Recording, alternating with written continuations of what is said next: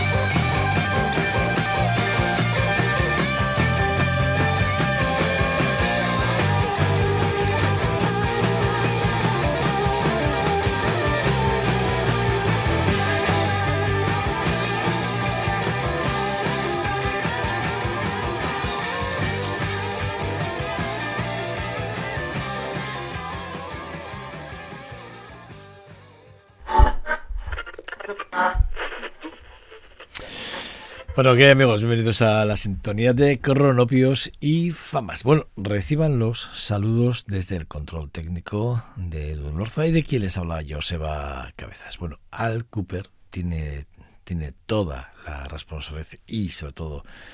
eh, es el culpable de que conociésemos a los Liner Skinner, por cierto, un álbum de los cinco que publicó de estudio, este es el primero que que, ellos lo hicieron con la pronunciación de cómo se pronunciaba su nombre, el nombre de ellos, ¿no? De Lynn Skinner. Y lo ponen así en el álbum, es una cosa curiosa. Bueno, ese álbum en el que, por cierto, eh, no aparece Wilkinson, que fue, eh, digamos, quien, quien dejó la banda y fue sustituido por Ed King en, el 72, justo un poquito antes de que Al Cooper les ofreciera el primer contrato encima de la mesa para poder grabar este primer álbum de los cinco de estudio que tienen grabado los Skinner. La verdad es que una de esas bandas, eh, como yo le decía a Edu Lorza, que a mí me marcaron, me parece que, es una de esas bandas que, que, que no, no, no no han podido pasar desapercibido por muchos motivos, ¿no? entre otros por su oficio, por su forma de hacer música y su forma de entender el concepto de por entonces, ese, ese, ese, esa fusión del rock sureño con el hard rock, por ejemplo, con el rock más alternativo por entonces, ¿no?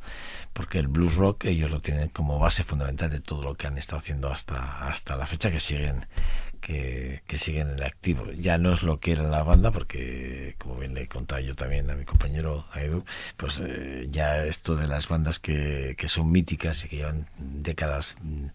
viviendo de, del repertorio, pues prácticamente ya no vive ninguno de los músicos, eh, como es en el caso de los Skinner,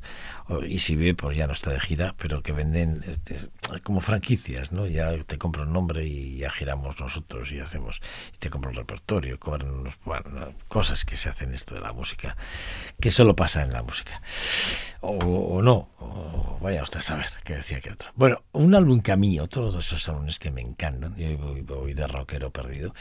eh, dentro del hard rock es ese que hace Van Halen, ¿no? 1984 fue ese álbum, fue creo que el sexto álbum de la banda,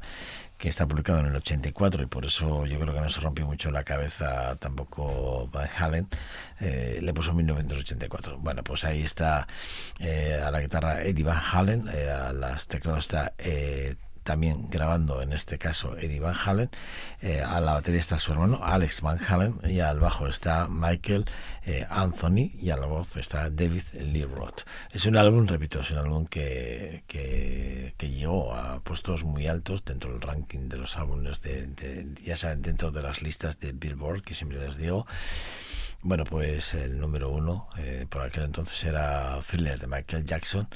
Eh, y, bueno, pero seguido muy de cerca estaba este álbum y, uno de los temas que, que hoy eh, les traemos y es este de Hot for Teacher.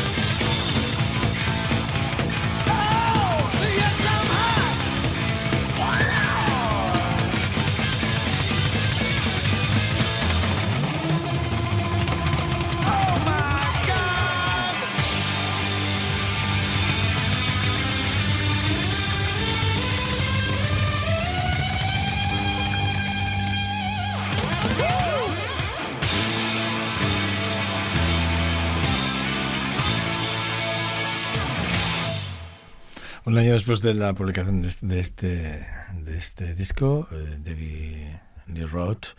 bueno, pues eh, el cantante abandona la banda después del éxito de este álbum, porque este, este álbum, pues, eh, bueno, pues yo creo que, fue uno de los álbumes más comerciales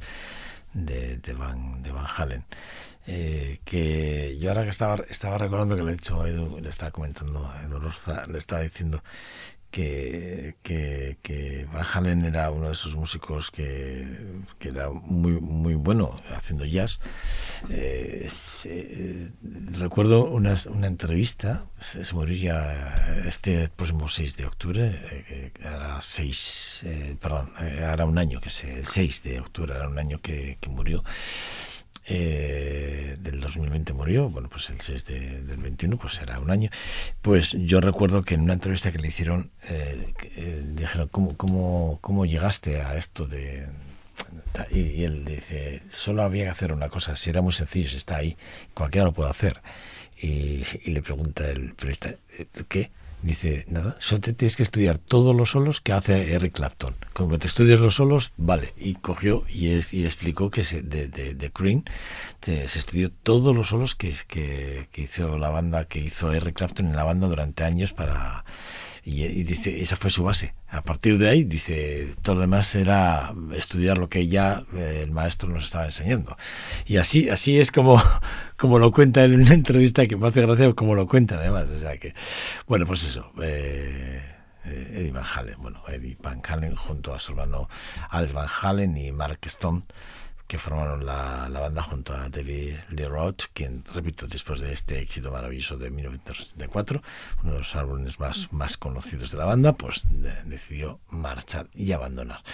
The Cult es otra de esas bandas inglesas de rock alternativo que comenzaron ahí sus andanzas en eh, como The Shout, Shout eh, Cult,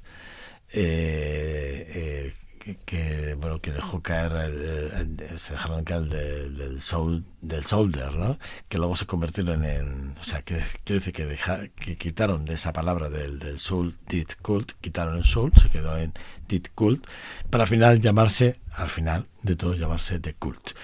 Bueno, pues la banda también pasó por varios eh, cambios en sus formaciones, como le pasó a Van Halen, y los, eh, los únicos miembros eh, constantes fueron, ahí estuvieron Ryan en Astbury eh, y él es guitarrista de The Theaters of the Hit, Bill Duffy, bueno, quien se unió en el 83 cuando se, todavía se denominaban Ditch Cult. Bueno, The Shishal Sank Kurik es el, el, tema que lanzaron allí en el 85, es el álbum, es el tema que quiero extractar de, de sencillo de, del principal Love que, que, que, así lo denominaban ellos, sobre todo Ian, en el segundo de entonces el segundo álbum que se publicó en el 85 y que para mí es uno de los grandes álbumes de una de las grandes bandas. Bueno, pues eh, de culto.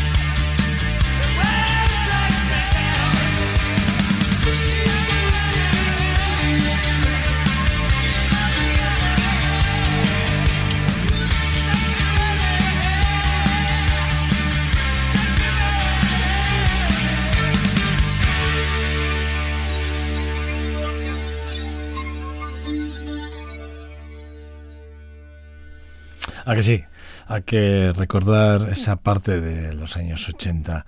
con bandas, en este caso 83, entre el 83 que creo que cuando, se publicó 85 para ser exactos, ¿no? cuando se publicó este, este de Seashell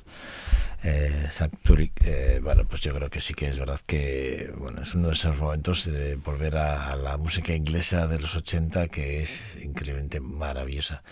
y hacerlo con, con, The, con The Cult, que por cierto yo hacía muchísimo que no los escuchaba y el otro día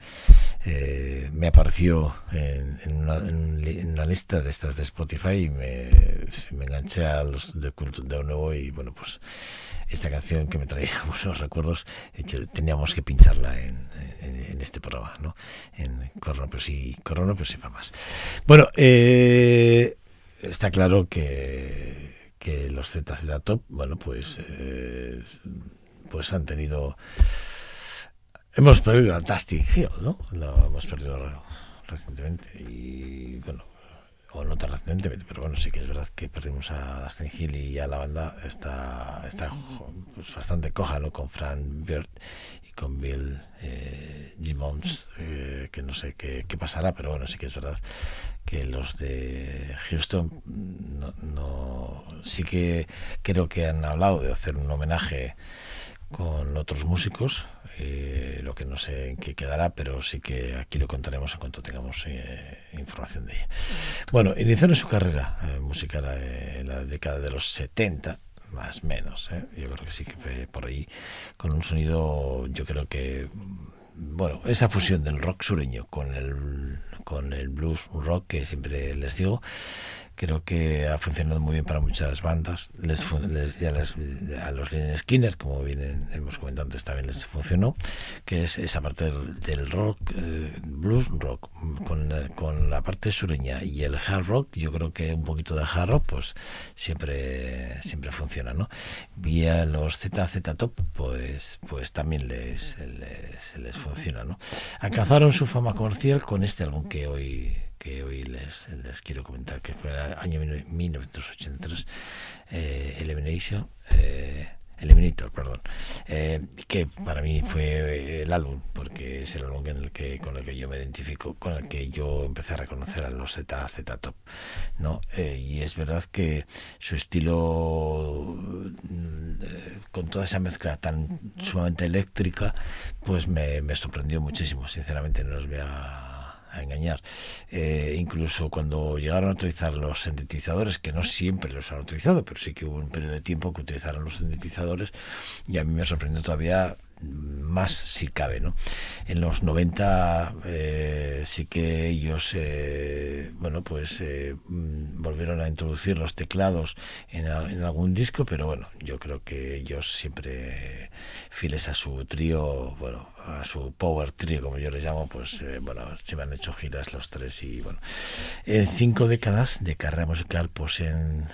creo que docenas de discos de oro y de platino, siendo una de las bandas más exitosas de, de, de, Norteamérica, ya no solo por su música, sino porque ellos han creado un estilo, una forma de, transmitir también visualmente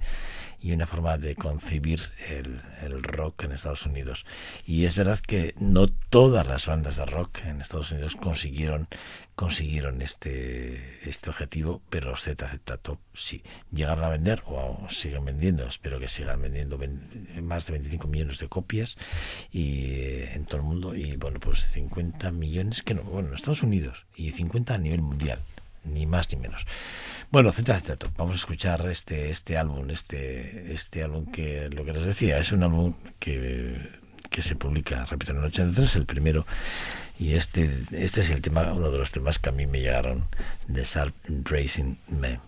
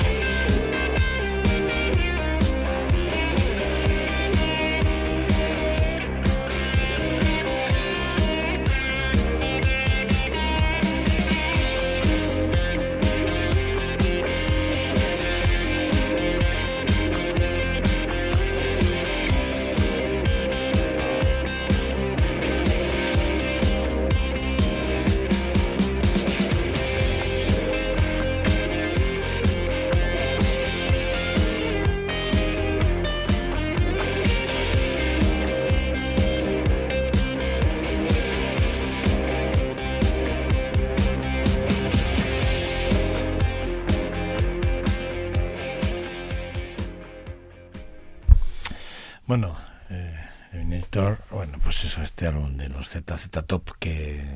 que es uno de esos álbumes que, eh, que está entre los 500 mejores álbumes de toda la historia, según la revista Los Rolling Stone. Y que solo, solo este disco llegó a vender más de 10 millones de copias,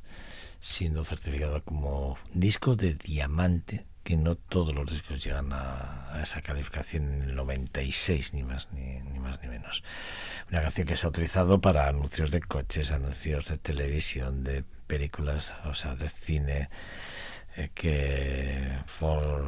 creo que Ford, sí, creo que Ford hizo un anuncio muy concreto con, con este con esta canción, con un para, para hacer un anuncio de un Corvette y bueno, maravilloso. Pues un tema uno de los grandes temas de los Z, Z Top. Eh, les voy a hablar ahora de una banda que a mí me... A ver, eh, hablar del glam, de glam metal, bueno, pues es, es, un poco... Bueno, pero sí que es verdad que es uno de esos subgéneros que, que tienen varias mezclas, no por eso lo de glam metal, ¿no? Que es que tienen la fusión del heavy metal, tiene las fusiones del hard rock, tienen parte del punk e incluso tienen eh, esa, esa parte del, del pop eh, más, más de riff de guitarras que otra cosa. Bueno, pues el clan, dentro del glam metal hay una banda que es para mí el totem, ¿no? que son los, los Quit Riot que, que, que allí por, por el 80, más o menos, creo que fue a principios de los 80, con, eh, con el Medal, Medal Hit, bueno, porque publicaron, que es el tema además que vamos a escuchar, el homónimo de, de ese álbum, eh, sí que es verdad que a mí me, me, me, me cautivaron. Sí que es verdad que, eh, que es un álbum que, que a mucha gente bueno le pareció excesivamente comercial para una banda que, que, ven- que venía de hacer otro tipo de, de, músicas más más ligadas no al, al, al heavy metal no pero sí que es verdad que a mí me pareció que, que fueron muy innovadores en, en ese sentido y además fueron muy atrevidos no pegaron un salto y una vez pegado el salto lo que hicieron fue cambiar su, su forma de ver el, el heavy metal y se fueron al glam metal porque yo creo que lo que ellos quieren es lo que quieren hacer. Lo que, lo que pasa que vender glam metal desde el minuto uno pues creo que no era lo que se vendía entonces y entonces ellos para vender y para darse a conocer pues hicieron heavy metal. Pero para mí yo creo que siempre están más de- dentro de la escena del glam del glam perdón que, que, que otra cosa. Pero vamos a escuchar este álbum que a mí me parece que es uno de esos álbumes repito para mí exquisito de, de Queen Riot eh, este de Metal Health.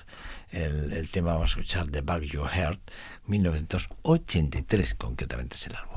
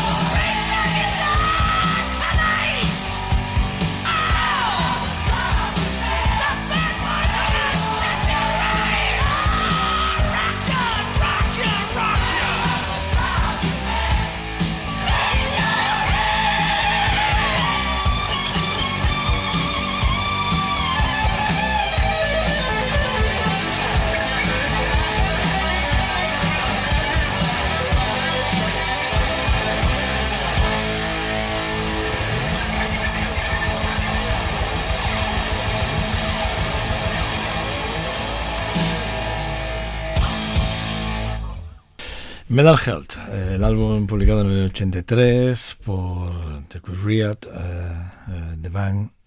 The, Bang, bueno, The Bang Your Head, es el, el, el, tema que acabamos de, de escuchar. Eh, yo, yo, le estaba diciendo a Edu que yo eh, un montón en el coche me pongo esto, aunque parezca extraño, es verdad que me lo pongo y disfruto mucho de, si tengo que hacer un viaje, pues eh, disfruto mucho de, de, este tipo de músicas como los puede, puede ser los, los Led Zeppelin o, o, bueno, pues eh, o los que vamos a escuchar ahora un tema de ellos y vamos a hablar de ellos, pero bueno, yo sí que escucho ese tipo de cosas y me encantan además y disfruto mucho con ellas y me lo paso bien, es súper divertido además, ¿eh? ¿eh? porque cuando, cuando te, te juntas con, con los diversos estilos con los que coqueteamos en muchos, en muchos momentos dentro del programa. Eh, estaba recordando una, una, anécdota de los teloneros de, de, de Brian Heap y de Manfred Mann en su día. Y, van por ahí, ¿eh? por esta forma de, interpretar y entender que este tipo de músicas valen para momentos muy concretos. Bueno, eh, nos vamos de, bueno, nos vamos desde Los Ángeles, nos vamos hasta Toronto para, hablar eso de lo que les decía, de una de esas bandas de, que nace ahí en, Ontario, que por cierto es un sitio donde no me digan por qué, pero allí han, salido muchísimas bandas buenísimas de rock y bueno dentro de, ese rock progresivo eh, como es el canadiense pues está Rush que es una de esas bandas que a mí también me, me, me ponen las pilas en muchos momentos. Dentro del hard rock y del, del, rock progresivo pues eran uno de los grandes referentes. Es verdad que sus letras son muy filosóficas que a veces hay que darle una vuelta para entender algo hay que darle varias vueltas y bueno pues fantasean mucho son tipos que, que, que coquetean también y, y, son capaces de jugar mucho con la ficción a la hora de mezclar partes de realidad que ellos han vivido en, en, muchos momentos. Esto no lo digo yo, esto lo suele decir eh, Alex eh, Lefson, que es uno de los responsables del nacimiento de, esta banda. O'Neill Pearl, ¿no? que como bien decía, antes de irse como baterista original de, la banda, decía que para ellos el, el, el, contar historias mezcladas con su realidad les hacía, bueno, pues vivir momentos, bueno, íntimos en la banda. Eh, por no decir otras cosas. Pero bueno, sí que es verdad que, que es una de esas bandas que, que a mí me parece que, que, ya con 24 discos de oro, 14 de platino, creo que tres de ellos son multiplatino, creo, ¿eh? Estoy leyendo aquí unos datos que tengo, pero no sé si pero yo creo que sí. Pero bueno, The Movie Pictures, que es el álbum que, del cual les quiero hablar, que está publicado en el 81, es uno de esos álbumes que para mí marcan un antes y un después en, en, la, en la banda. Eh, es verdad que creo que fue el octavo, el octavo, el noveno disco que ellos publicaron en, en, estudio, que generó muchos problemas internos por, por, por, para tomar la decisión, porque creo que publiqué, o sea, compusieron más canciones de las que querían publicar, o sea, publicar en el disco, eh, y hubo, generó mucho debate, eh, mucha fricción entre, entre los propios miembros de, de, del disco, pero, de, perdón, de la banda de Ras. Pero sí que es verdad que Ras es una banda para escucharla, como lo vamos a hacer hoy aquí en, en este en este programa de Cronopios y Famas. Bueno, eh, The Moving Pictures, el tema de, de Limelight, eh, 1988, Rush.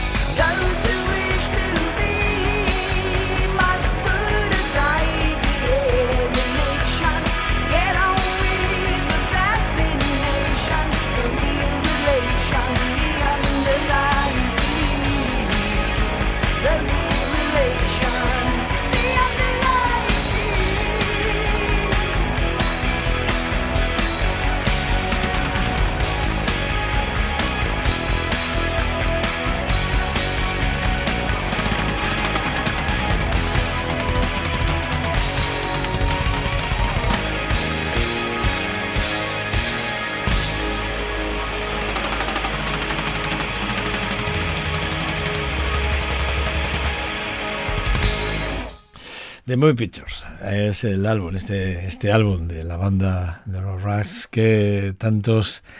de tantas alegrías nos ha dado y grandes momentos de disfrute eh, con las cuadrillas y los amigos, ¿eh? en algunos momentos escuchando músicas como estas que...